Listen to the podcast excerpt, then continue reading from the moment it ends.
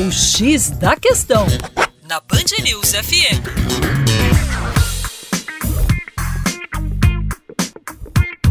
Olá, ouvinte Band News, como vai? Tudo bem? Com você, o Juninho Lopes, professor de Geografia aqui do Terra Negra.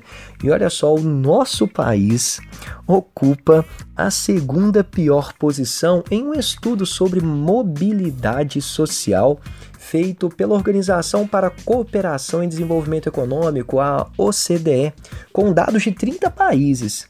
De acordo com este estudo, o nosso elevador social está quebrado. Para você ter uma ideia, seriam necessárias nove gerações para que os descendentes de um brasileiro entre os 10% mais pobres atingissem o nível médio de rendimento do país. A estimativa é a mesma para a África do Sul e perde, por exemplo, para a Colômbia. Na Colômbia seriam necessárias 11 gerações. Esse estudo né, nos revela a dificuldade que as famílias de baixa renda do nosso país possuem para sair da pobreza. No Brasil, a situação funciona mais ou menos assim.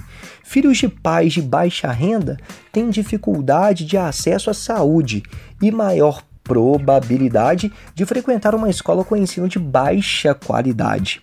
A educação precária, em geral, limita as opções para esses jovens no mercado de trabalho.